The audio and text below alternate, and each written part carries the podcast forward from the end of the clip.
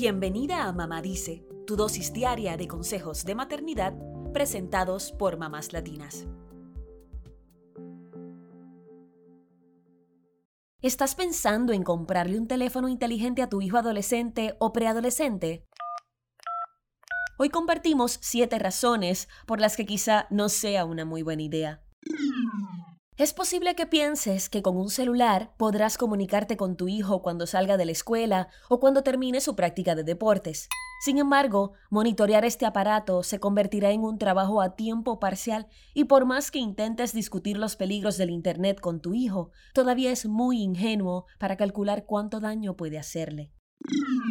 Somos una nueva generación de padres y madres navegando por el confuso mundo de las pantallas y el aprendizaje digital por eso hablamos de estos siete peligros de comprarle un celular a tu hijo adolescente. Número 1. La pornografía.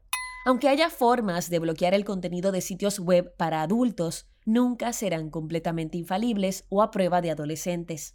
La industria pornográfica trabaja día y noche para promocionar su contenido de cualquier forma, incluso a través de videos de YouTube. Según estadísticas del sitio Enough is Enough, que busca proteger a los niños en Internet, hay muchos personajes infantiles, como Pokémon o My Little Pony, que podrían llevarte a sitios pornográficos. Además, los adolescentes están en peligro de enviar o recibir mensajes sexuales, incluyendo imágenes o videos explícitos. Número 2. La red social TikTok. Aunque pareciera una aplicación divertida e inofensiva, puede ser altamente adictiva y podría exponer a tu hijo a los pedófilos en Internet. Hay datos que indican que niños de hasta 8 años han sido víctimas de grooming o acoso sexual por Internet por parte de adultos y han sido bombardeados con mensajes explícitos.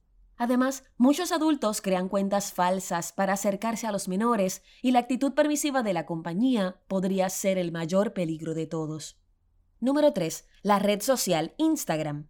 Se ha demostrado que esta aplicación puede afectar la autoestima de tu hijo al punto de provocarle ansiedad y depresión. Tu hijo puede pasar horas viendo lo que sus compañeros de clase hacen sin él, lo cual hace que se compare continuamente con otros y piense que los demás siempre están mejor. Esta red también provoca el síndrome FOMO, que es la ansiedad de estar desconectado, un miedo extremo de perderse de algo. Al igual que en otras redes, también existe el riesgo de que adultos le envíen mensajes inapropiados a tu hijo. Número 4. La plataforma de juegos Roblox. Aunque pareciera un gran parque virtual para que tu hijo juegue con otros niños y adolescentes, es otro lugar donde los depredadores podrían acosar a los menores, ya que permite que los niños agreguen extraños para intercambiar mensajes.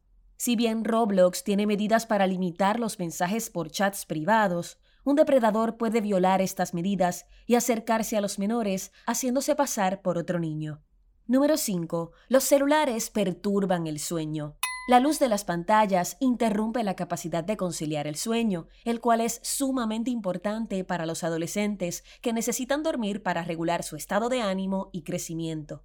Si tu hijo ya tiene teléfono, haz lo posible para limitar su uso durante la noche, incluso si dice que lo necesita como despertador. Número 6. Los celulares reducen la capacidad de atención y provocan falta de concentración. Hay adolescentes que pasan una cantidad desproporcionada de tiempo en sus celulares, en un mundo de gratificación instantánea y colores llamativos con los que el mundo real no puede competir. Estudios han demostrado que esto afecta la atención y la capacidad de concentración en actividades menos entretenidas, como las tareas de la escuela. Número 7. Los teléfonos inteligentes exponen a los niños a un mundo que no están listos para navegar. No importa cuánto nos esforcemos como madres, el celular es un mundo en la palma de la mano y será imposible que nuestro hijo entienda los riesgos que puede representar. Si ya le compraste un teléfono celular a tu hijo, tal vez es momento de poner límites y hablar sobre los riesgos a los que se expone. Si aún no se lo has comprado, toma en cuenta todo lo que hemos compartido y si no es una necesidad, mejor espera que sea un poco mayor. Aunque no podemos mantener desconectados por siempre a los adolescentes, sí se pueden tomar las precauciones para limitar los riesgos lo más posible. Y recuerda establecer horarios durante los cuales tu hijo pueda usar el celular para que no se pase todo el día en este dispositivo. Eso es todo por hoy. Acompáñanos mañana con más consejitos aquí en Mamá Dice y síguenos en mamáslatinas.com, Mamás Latinas en Instagram y Facebook y Mamás Latinas USA en Twitter.